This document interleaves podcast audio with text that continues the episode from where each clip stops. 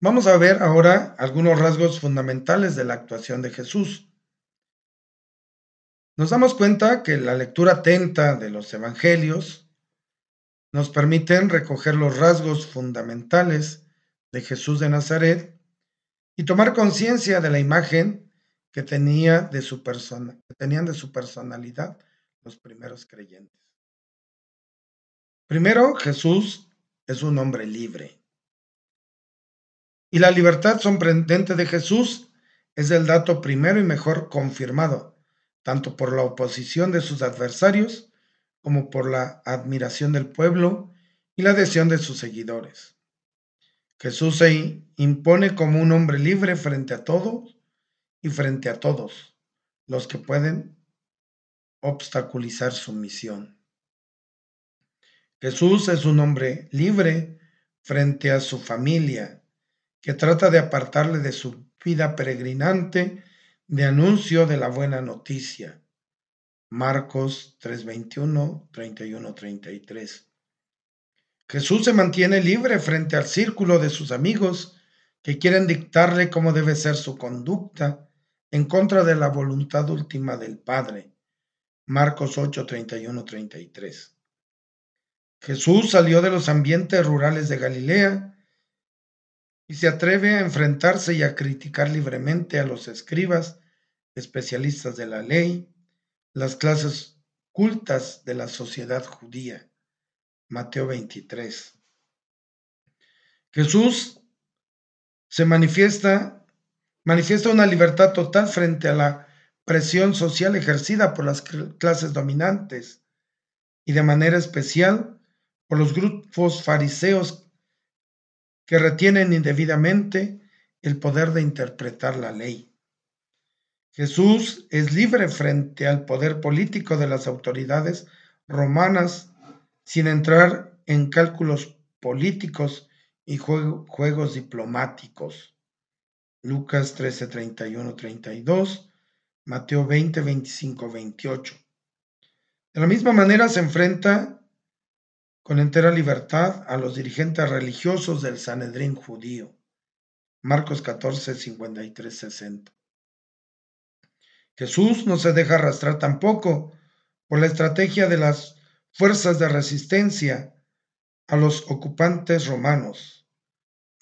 Marcos 4, 26, 29, Juan 6, 15. Defraudando así ilusiones de muchos que esperaban un reino judío mesiánico, dominador del mundo entero. Jesús no se deja esclavizar por las tradiciones de los antiguos que alejaban a los judíos de la verdadera voluntad de Dios, Marcos 7, 12.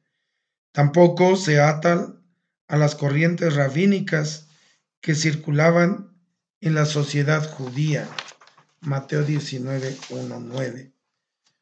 Jesús se manifiesta libre frente a ritos, prescripciones y leyes litúrgicas que quedan vacías de sentido si se olvidan que deben estar al servicio del hombre Marcos 3, 1, 6, 2, 23, 28.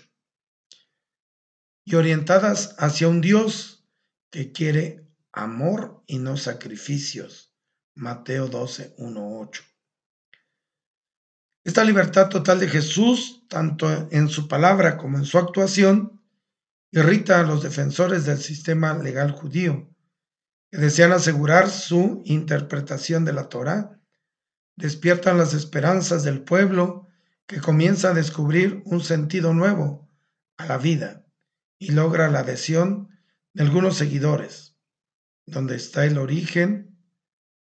¿Dónde está el origen y la explicación de la libertad de Jesús? Sin duda, esta libertad se fundamenta en la obediencia radical al Padre. Jesús es totalmente libre porque vive entregado a cumplir la voluntad de un Dios aquel, al que él llama Padre. Hay una constante clara en la vida de Jesús de Nazaret, su fe total en el Padre, su obediencia radical al Padre. Lo que alimenta su vida y da sentido a toda su actuación es hacer la voluntad del Padre. Juan 4:34. Más concretamente, Jesús se descubre a sí mismo como llamado por el Padre a anunciar una buena noticia a las gentes. Dios está cerca del hombre. El objetivo último de toda su vida es arrastrar a los hombres hacia una gran esperanza que le anima a él mismo desde, desde dentro. Hay salvación para el hombre, hay futuro. Dios mismo quiere intervenir en la historia humana, adueñándose de la vida del hombre y hacer posible nuestra verdadera liberación. Llega ya el reino de Dios. Toda la vida de Jesús está orientada a anunciar a los hombres esta buena noticia, la mejor que los hombres podían escuchar. Lucas 4, 18, 19. Porque el Dios que viene a reinar en la vida del hombre no es un tirano, un dictador, un señor vengativo, caprichoso, que busca su propio interés. Al contrario, es un Dios liberador que busca la recuperación de todo hombre perdido. Lucas 15, 11, 32. Un Señor que llama a una gran fiesta a todos los hombres, por muy pobres, desgraciados y perdidos que se encuentren. Mateo 22, 1, 14. Marco recoge bien su misión a la que dedicó Jesús toda su vida, anunciar la buena noticia de Dios. El tiempo se ha cumplido y el reinado de Dios está cerca. Arrepiéntanse y crean en la buena noticia. Marcos 1.15. Por eso Jesús es un hombre libre para amar, un hombre que, se, que da siempre la última palabra al amor para Jesús ya no es la ley la que debe determinar cómo debemos comportarnos en cada situación. Es el hombre necesitado el verdadero criterio de actuación. Toda nuestra vida tiene sentido en la medida en que servimos al hombre necesitado. Lucas 29:37. Así ha vivido Jesús no para ser servido, sino para servir. Marcos 10:45. Toda su vida es desvivirse por los demás. No encontramos nunca a Jesús actuando egoístamente en busca de su propio interés. No se preocupa de su propia fama. Mateo 9, 10, 13, 11, 19. No busca dinero ni seguridad alguna. Mateo 8:20, Lucas 16:13. No pretende ningún poder. Juan 6:15. No vive para una esposa suya ni un hogar propio. Es un hombre libre para los demás, un hombre para nosotros. Como dice el profeta Isaías, el Emanuel, el Dios con nosotros. Se preocupa, su preocupación es el hombre necesitado. Lo que impulsa toda su vida es el amor apasionado a los hombres, a los que considera hermanos, un amor amplio, universal. Lucas 10, 29, 37.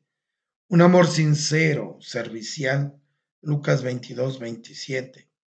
Un amor que se traduce en perdón a sus ejecutores. Lucas 23, 34, 55, 44. Por eso Jesús no es neutral ante las necesidades e injusticias que encuentra junto a los pobres, los marginados, los desprestigiados, los enfermos, los ignorantes, los abandonados. Siempre está de parte de los que más ayuda necesitan para ser hombres libres.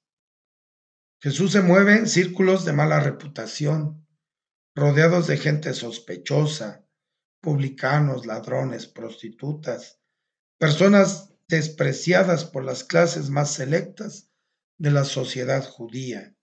Lucas 7, 36, 50. Jesús se acerca con sencillez a los pequeños, los incultos, los que no pueden cumplir la ley porque ni siquiera la conocen, hombres despreciados por los cultos de Israel. Juan 9:34. Jesús murió creyendo hasta el final en el amor del Padre, en el perdón para los hombres.